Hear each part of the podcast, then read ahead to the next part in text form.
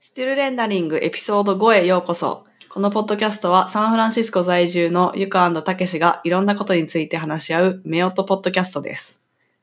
第5回のエピソードのお題は、アメリカのテレビドラマ、ウェストワールドについてです。今回のエピソードでは、最初にネタバレなしのあらすじを紹介して、その後ネタバレありのトークに移ります。 はい、ということで、やっとウエストワールドの話ができる。まあ、とりあえず、まずは、えっ、と、シーズン1そうねに。ついて。はい。えー、あらすじ。はいまあ、そもそも、これ、あ、なんか70年代だっけなんかちょっと前に、そうね、1972 72年とかだったかなうんに出た映画のリメイクはい。というか、まあ、続編なのか、まあ、それにインスパイアされたシリーズなんですけど、えっ、と、まあ、結構私たちの好きなドラマに似てるというか、まあ、ディストピア系ですよね。うん、まああ、のディストピア、まあ、さあの、SF? うんうんううんん。近未来そうのそう。世界で、えっ、と、もう本当に人間とすごく近いアンドロイドのロボットがいっぱいいて、いっぱいいてっていうか、それを作る技術ができて、でそういうロボットたちがいる世界というか、なんかテーマパテーマパーークだね。クを作って、うんで、すごい金持ちの人が、そのなんか娯楽というか、快そう快楽を求めて、あの、そのテーマパークに遊びに来て、で、そこでは本当になんか何でもしていいうん。あの、無法地帯なんだけど、まあ一日が終わると、リセットされて、いつものルーチンに戻っうん。ロボットだから、あの、メモリーをワイプされて、うん自分が決められたルーチンワークに戻るみたいで、人間っていうかまあ普通の人がゲストって呼ばれてて、な。うんえアンドロイドはホストうん。うんって呼ばれていると。うんで、まあそのテーマパークを運営している人がいて、うっん。ていうね。そうね。はいで、まあ、そう、そういう設定にありがちなんですけど、うん。そのアンドロイドたちに、なんか自我的なものがうん。芽生えてしまうっていう話ですね。それ言っちゃっていいの、え、それはもうトレーラー見ればわかるから。っ うん、ていう話なんだけど、えーっ、と、まあ、とにかく映像がすごいし、うん。も演技ともすごといし多分日本では、うん。えっ、と、シーズン1はフルでやってるのかなああ、そうなんだ。そうで、シーズン2がなんか、スターチャンネルスターかチャンなネルでやる。でしか今は、こ今のやってない時点ではやってないから、ちょっと見れる人が少ないうん。のかなと思って、とりあえずシーズン1の話を今回はしようと思ってるんですけど、そうね私たちはシーズン2をこの前も見終わって、えっ、と、先々週ぐらいに多分オンエアされたのかな、最終話が。そうだね。うん、そう、それぐらい。 1週間に1話出るスタイルで。で、もともとはその HBO っていうテレビ、うん、テレビ制作会社うん、兼、まあアプリで HBO Now っていうので、まあサブスクライブしていると見れるっていう。そうね。で、HBO は、あの、ゲームオブスローンズとか、そうそう。があるそうそうところで、あ結まあ構殺伐系が多いよ ね。ね。でも本当にその1話1話の作り込みというか、バジェットのかかり方が半端ないから、でしかもその、制作陣もすごいし、うんえっと、出てる役者もそうね。有名なそ人うねそでう言うねと、アンソニー・ホップキンス。うん。エド・ハリスエド・ハリスうん。がいるし、まあ、新進気鋭のっていうと、ね。あれだけど、なんドかロレス役のねエイチェ主人ル・公レバン、エイチレイチェル・エヴァン・ウッズ。うんもうすごいいいよね。すごい、すごい演技かが。っこいいし。うんで、そうね。で、あの、あれよ。制作側の、えープロデューサうん。ーは、あの、ノーラン兄弟の、えっと、クリエイターが、うんえっと、そうだね、ノーラン兄弟うのんなんだっけ、ジョナサ弟ン、。弟の方で、ジョナサンクリスチャンじゃない方の、クリストファー・ノーランでジョナはサンあクない、リストファーえー方、うん ジョナサン・ローラン、と、えっ、と、リサ・ジョイ。ジョイはい。で、なんと二人は夫婦。夫婦で。目音、目音クリエイター。 ね。すごい夫婦ね。ですごいよね。。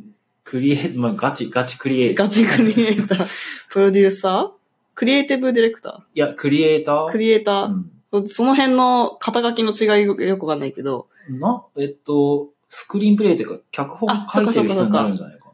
あの、ジョナサン・ノーランは、その、脚本書くもんね、他のやつ、ライターっていうんうんろいろなやつに、そうだよね。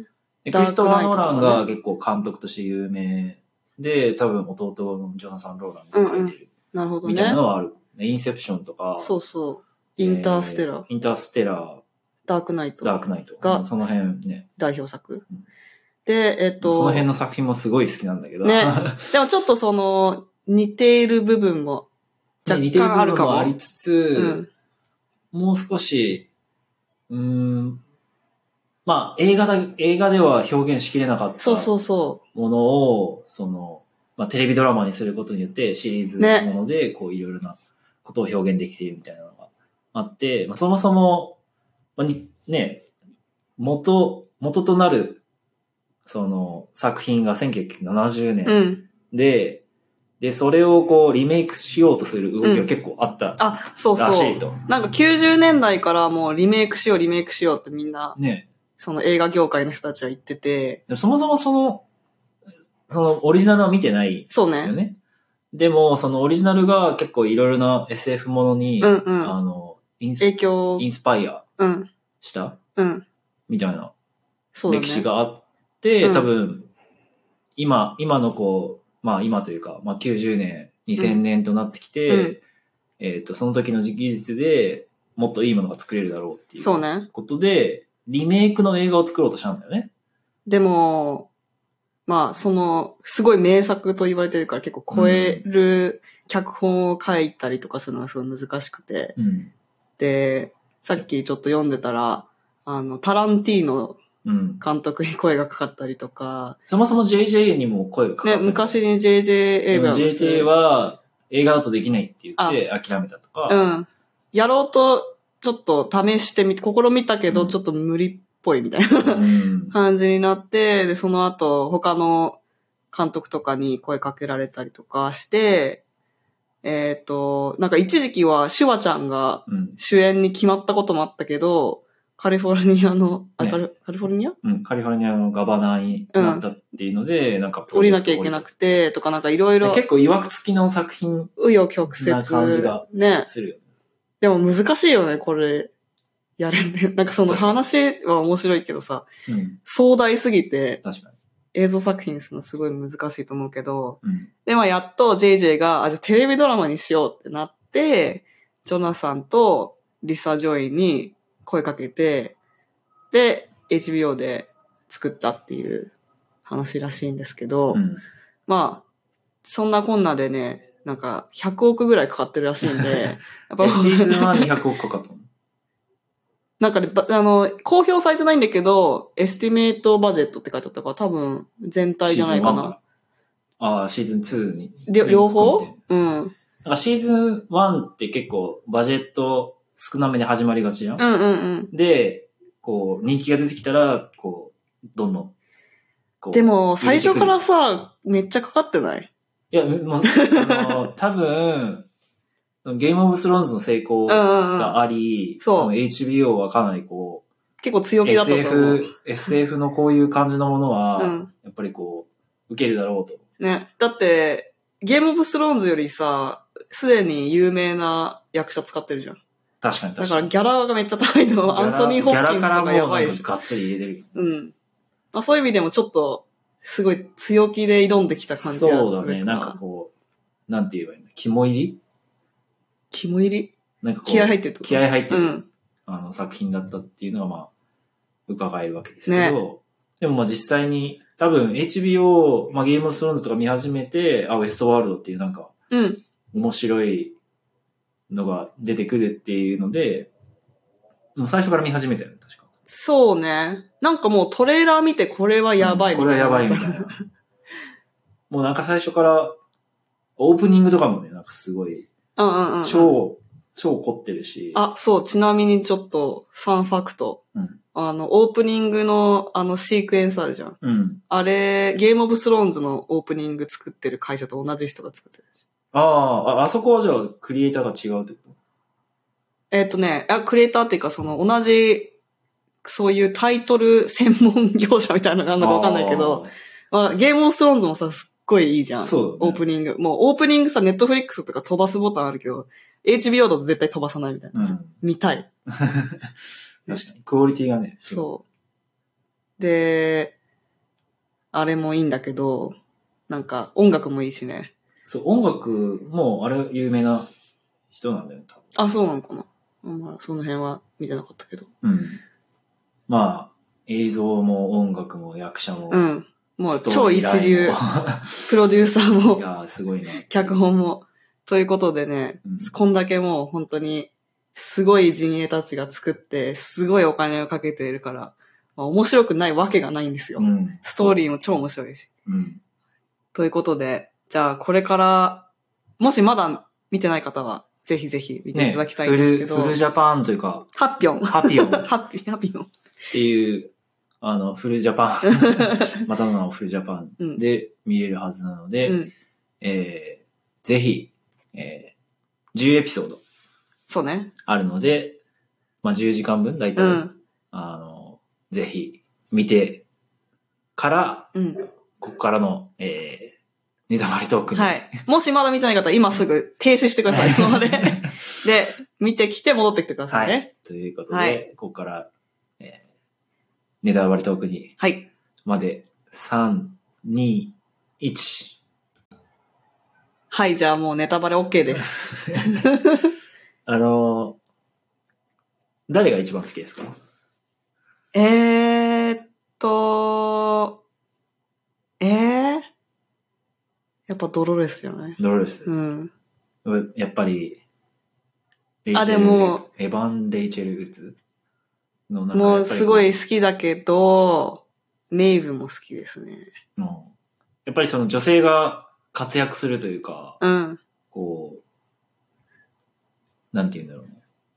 なんか、あの、一線に立って、うあアウェイクになるというか、その目覚める女,、うん女性キャラクターがすごい、あの、コンプレックスな、複雑なキャラクターを持っていて、うんとか、まあ、そのれ歴史とかバックストーリーがすごい複雑なものがあって、うんで、それによって覚醒するみたいなうん。のいいよね。 うん、確かに。うん。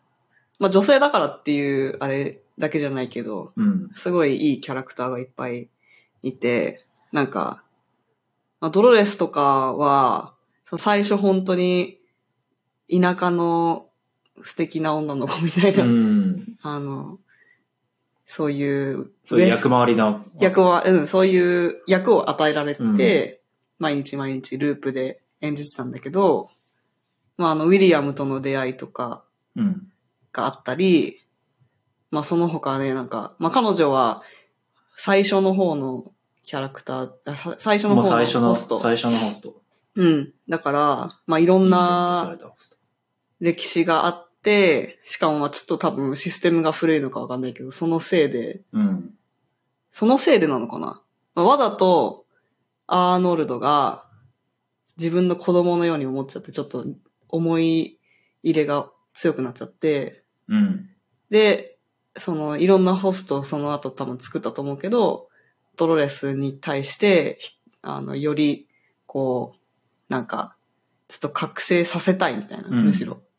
あの、そういう自我を芽生えてほしい。うん。で、自分が亡くした息子に多分、こう、ドロレスに投影して自分の子供のように思って、うん。こういろいろ教え込むというかね。でもそもそもその、いわゆる AI というかその、うん。人工知能、うん。アンドロイドが、こう、コンシャス、コンシャスネス、うん。その自我を芽生えるっていうことについて、別に答えはなかったわけじゃん。うん。で、それをこうだんだん見つけていく過程みたいなのもすごい。面白かったしあーそのメイズがね。メイズっていうのがまあ最後のキーなわけだけうど、ん。その前にこう、リベリーって、うんなんかちょっとしたこう、なんていうのトリ揺ガらーぎにみなたいる。なうん。ものを与えるとか、うんうんうん。その単にその、ルーチンだけじゃなくて、うんこう、なんて言うんだろう。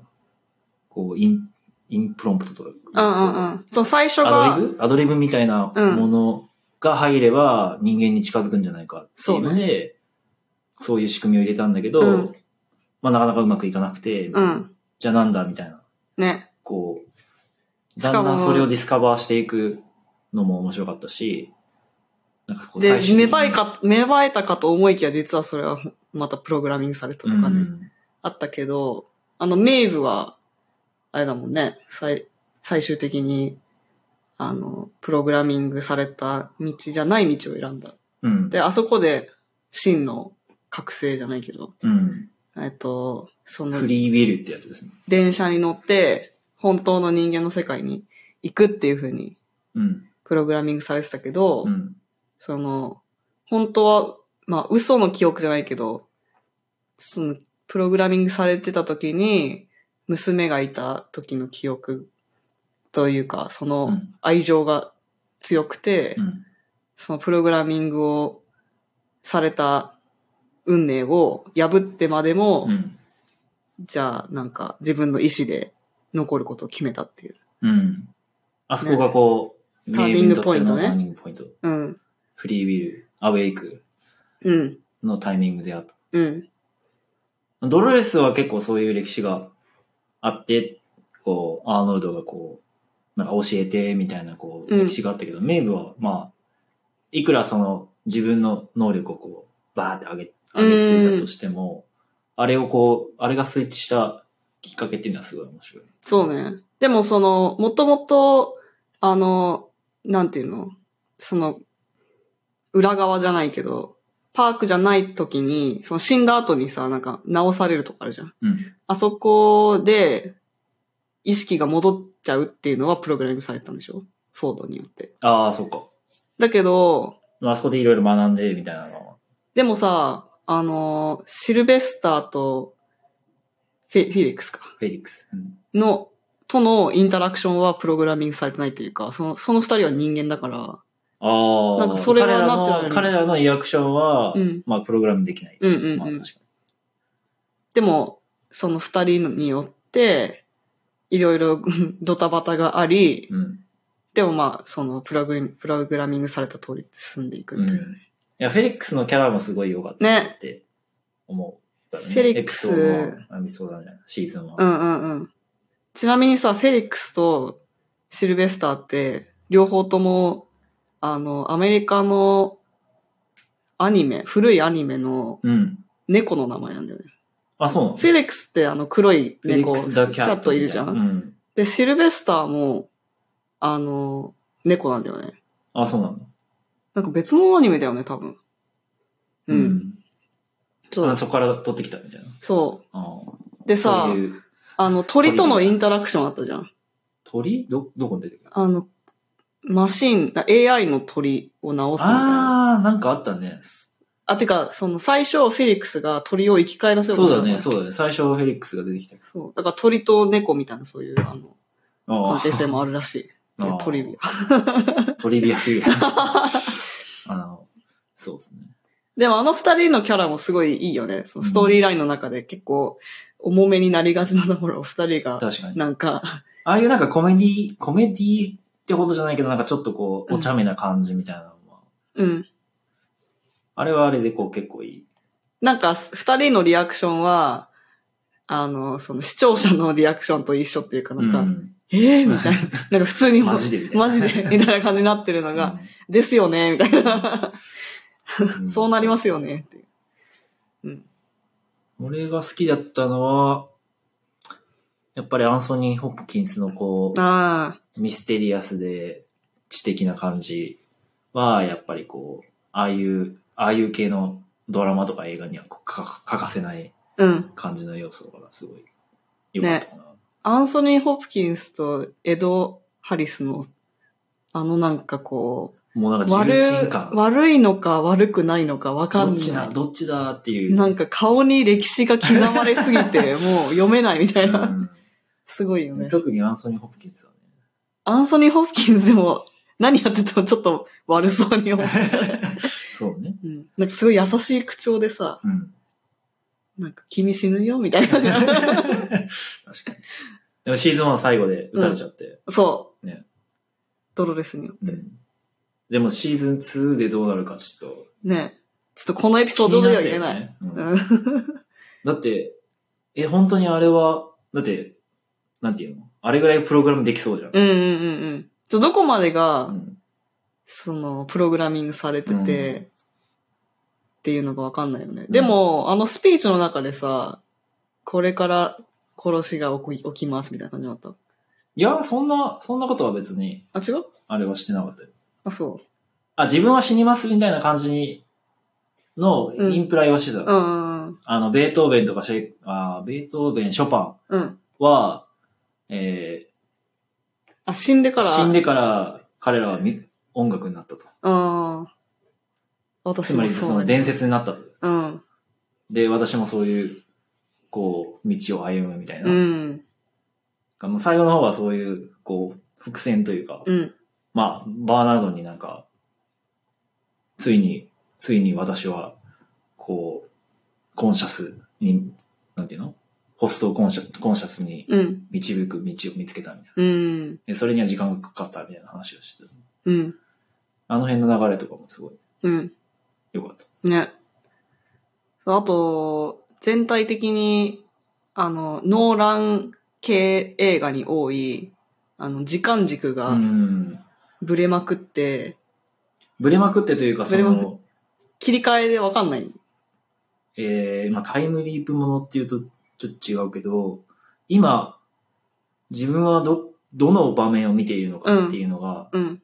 最後の最最後後まので。最後で繋がってそう最後の最後まで。で分かんなかった、ねうん。だって、その、まあ、もうネタバレからなんだけど、 まあ、メインブラック、うん。メインズブラック、満員ブラック。マインズブラック、うん。あの、日本語でなんて訳されるかわかなうんうイコールウィリアムうん。ですと。でも、ね、ドロレスがインタラクションしてたの。まあ、二人ともインタラクションしてて、うんうん。で、同じタイムラインな感じで、なんかウィリアムが助けに来るだろうねみたいなところで、そバラされると。う。で、ドロレスもちょっとバグってるからさ。そう。あと、え、え AI っていうかロボットだから、年取らないから、 あの、わかんなかった。うんな今、今、何歳とかそういうのがわかんない。ね。でも、実はよく見てると、あの、バーナード、そう、バーナードもそうだね。ロボットじゃんホストゃん。じゃん最後の、最、ん最後から2番目ぐらいか。うん、で、実はホストでやったと。うん、かつ、まあその、ウェストワールドのクリエイターの、うん、なんか写真に3人うん。最初二人しか映ってなくて、なんか見えてなかったんだよね、確か。ああ、でそれ見が切れてた。そう、見切れてたのうが、の実はバーナードが映ってたみたいうん。な。俺ちょっと気になってんだけど、その、真んそう中、真ん中あの人にいたんだよ誰みたいな。やばくないまっていうあ、ね。そう。な、それ何の話だっけ、最初。 あ、そう、えータイムラインがごちゃごちゃで。ああ、そうそうそう。えーバーナードうが、ん。実はホストだったっていそうう。のもあり、でも、あのーそのヒントとして、うん。ウエストワールドのロゴが変わってる。あ、なんか昔はちょっと古めだった。そう。うん。で、なんか、ちょっと私それなんか、あれちょっとセットバグってん、バグってんのかなんか、あー間違えちゃったの思ってた。うん。 ちょっと思った気がする。つまりそのローガンとウィリアムが来たタイミング、そあそこでちょっと違うなって感じ。う。うん。だよね。確かにいつもいるはずの人がいなかったりとか、うん。あと、なんかちょっとずつちょっとこう、パソコンというか、あの、システムが、の UI が違うとか。ああ。つまりちゃんと見てればうん気づく。うん。まあ、後からなんとでもいいけどねね。まあ確かね。でも見直したら面白いかもしれないに。けうど。んやっぱ2週、二週目が、二周したくなる2週したくなるような感じのね。インターステラーとかもそうだけどね。うん。って感じか。うん。あとは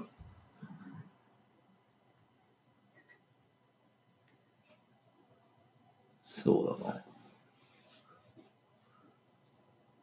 ああ、あとこの、ゲームに似ているっていうか、その、今時のオープンワールドゲームうん。って、あの、あ、てかそもそも私たち今さ、あれ、デトロイトビカムヒューマンをやってるじゃん。フェーマン。あれもすごい似てるけど、そうね。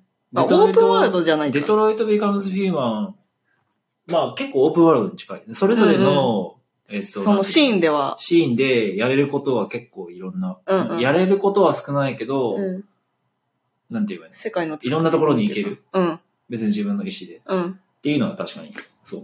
うん。で、その、オープンワールド、てかそのデトロイト・ビカム・ヒューマンさ、なんかそのシーンクリアすると、あの、ストーリーラインのこの分岐点みたいなの見れるじゃん。うん。マップみたいな。はいはいはなんかあれとかって、その、なんて言うんだろう。アルアルターネットストーリーラインというか、い。うん。あの、伏、伏線伏線じゃないか。伏線じゃない。えっ、と、まあ、その、別世界みたいなのがあるよって。世世界、別世界う線ん。があるよっていうこととか、あとなんか、まあ、デトロイトにはないけど、サイドクエストって、なんか、その、ほ本線とは違うところでなんかちょっとクエストできたりとか、うんあれもそうだったよね、あの、ファイ FF あとか、その、そまさにそうじゃないオープンワールドで、サイドクエストがいっぱいある。あ。うん。で、結構、ウエストワールドも、そういう、すごいいろんな人の話がいっぺんにあって、まあ、それこそその時代とかも違うかもしれないんだけど、うん。いろんな人の目線から、どういう、その覚醒の仕方をしているかとか、うっんていうのが見え、見れたりとかするし、あと、でものそれって結構ドラマ、ドラマでよくあるまあ確感かじじゃなに。いまあゲームオブスローンズもなんかいくつかラインがあって、 うん。ゲームオブスローンズはまあラインがありすぎて、 な何してるのかよくわからんみたいな感じだけど。あと、え、でもでウも、ォーキングデッドとかもそうだし。あのー、最初さ、ウエストワールドに入るときに、あなたは、ど、この、このハット、白いハットですか黒のハットですかみたいな。そういうなんかプレイヤーとして、あああ、のまあ、衣そ装れは選んだりとかね確かにテーマパークっていうのもあり、ちょっとゲームっぽい感じのうん。っていうのもあるし、それこそその、ジョナサン・ローラン、うんノーランがいろんなゲームからこうう、インスん。ピレーションをもらったみたいなことはなんか、うん感じた気がする。結構本当その、し初代のウエストワールドと、今のウエストワールドと、その間にあったいろんなその、昔のウエストワールドにインスピレーションを受けて、またさらに SF 映画だったり、ゲームだったりっていうのをいろんなうん。のを作って、それからまたヒントを得てるから、すごいうんまたなん,、なんか、ループみたいになってうる。ん。うん。なんか、新しい、新しい時代のこう、AI が人間になる感じみたいなのをこう、今まで見た歴史のやつをこう、取り入れた感じがうん。するよねうん。でちゃんとその AI が人間になるっていうのを表現してたからすごいなと思って。ああ。まあそういうテーマは、よくあるっちゃある。よくあるけど、なんかここまでちゃんと表現できてなかったんじゃないかみたいな。で、デトロイト・ビカムズ・ヒューマンも、実は、まあ、どこまでネタバレしていいかよくわかんないけど、まだ全部やってないから、うんかもしれないけど、よくわかんないうん。じゃんななんで、覚醒したのみたいな。ああ、確かに。えっつって。あ い、きなりしかもさ、そうか、そう、これ、こっちのネタバレしちゃダメか。なんかその覚醒がなんか伝染するみたいな。うん。ちょっと意味わかんないよね。うん。まあ、まだ、まだ終わってないから、そ確れかこに。そ、まあもしかしたらそういうどんでん返しというかあるかもしれないけど。ね、それこそウエストワールド。うん。で、なんか小説とかでもそういうの結構あるし、うん。あの、自分が読んでる小説のシリーズもので、すなんか、もう100年、100年後ぐらいの世界で、なんかこう、まあ、ロボットとかうん AI を人間の神経回路とかうん。みたいな構造をそのまま使って、かつ人間の意識をコピーして、うん。それに入れたらどうなるみたいな、うん。あの、小説うん。うん。ができてて、もうそれが結構、それ以上に進んでるんだけど、うーん。なんかそういうこう、本気で、本気で AI を人間にしようとしたらどうするべきかみたいなのが結構考えられてたうーん。なぁと思う。はい、じゃあ、シーズン2に向けて、も、もしかしたらもうスターチャンネルとか見てる方もいるかもしれないですけど、でもそもそもさ、うん最後のし、えっ、と、エピソードで、うんうん。なんかちょっと、ね。侍、侍っぽい人たちがいたじゃん。うん。で、メイブがな、これは何みたいな。うん。 It's complicated. フェリックスが言うっていう。だから実は別のワールド、ね SW。ベストワールドっていうぐらいだから、なんか別の世界があるそっていうう。。もうディズニーシーとディズニーランドみたいな。。ね、もう まさに、まさにそんな感じで、まあ、うんまあ新しい世界がうん。あるっていうのは、まあ、こう、一応出てるから。ねヒントされてたから、まあ、いいと思うけど、まあ実はその、将軍ワールドっうん。ていう世界観が、うん。えー紹介されると。うん。で、そこで日本人のうん。役者も出てくる。ひろゆき。真田広之、菊池凛子う。ん。あと、なんかへーモデル、若いモデルの人、なんか、ヒーロなんだーっズけリボーンに出てた人らしいんだけどう。んうん。キキだっけなななんとかキキ。あれその名前だっけうん。とかね。あとね出てき、て何人か日本人出てたけど。う。ん。結構ちゃんと作られてたね。うん。そのよく、なんか、侍 みたいなやつが西洋系のやつ出てくると、もう見てらんないみたいな。うんやめて、みたい な。まあヒーローとかもね、やっぱ、日本ですっていう感じで、あー、新宿っぽいんだけど、めちゃくちゃみたいな。あの、 なんていうのあれ。看ネオ板、ン看板とか、うんあネオンの看板が、うん完全になんか日本じゃあーありえない感じのそうね。やつありがちだけどよねまあ、まあちゃんと作られててすごい良かったし、うん。まあそのシーズン1では、まあ AI becomes human、うん。その AI ロボットにうん。その自我が芽生えるっていうのがテーマだったけど、うん。シーズン2ではなんかこうう別のテーマがうん。あって、うん。で、かつ、まあその、まあロボットのうん。反逆じゃないけど、うんまあそういうところとのこう組み合わせで、こう物語が進んでいくっていうところで、まあ結構良かったようね。ん。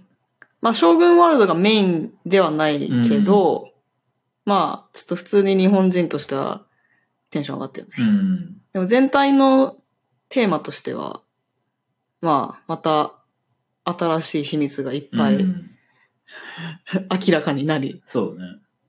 うん。やっぱりそのシーズン1でもあったような、なんかこう伏線を張りつつ、こう物語が進んでいって、最終的にこう、クライマックスをうん。迎えるみたいな。そうね。そう、なんかウィリアム、あの、は、シーズン1ではさ、その若い、そう、あの、なんか、そ、それこそウィリアムもちょっと覚醒した感あるけどさ、うんその、最初にパークに来た時から、マン・イン・ザ・ブラックになるまでの間とか全然そうねなかったじゃん。うんなんかその辺の秘密が暴かれたりとうか、ん。ね、いろいろもう言えないことばっかりですよ。言えないこと。ということで、まあもうちょっと経ったらじゃあシーズン2もね。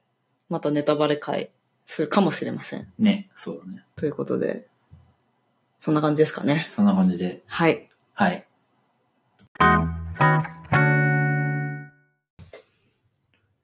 ストリーレンダリングをお聞きいただきありがとうございました。感想やフィードバックは、ハッシュタグ、スティレンにお願いします。私たちへの質問、取り上げてほしいトピックなどは、アンカーというアプリ経由で、ボイスメッセージで送ってください。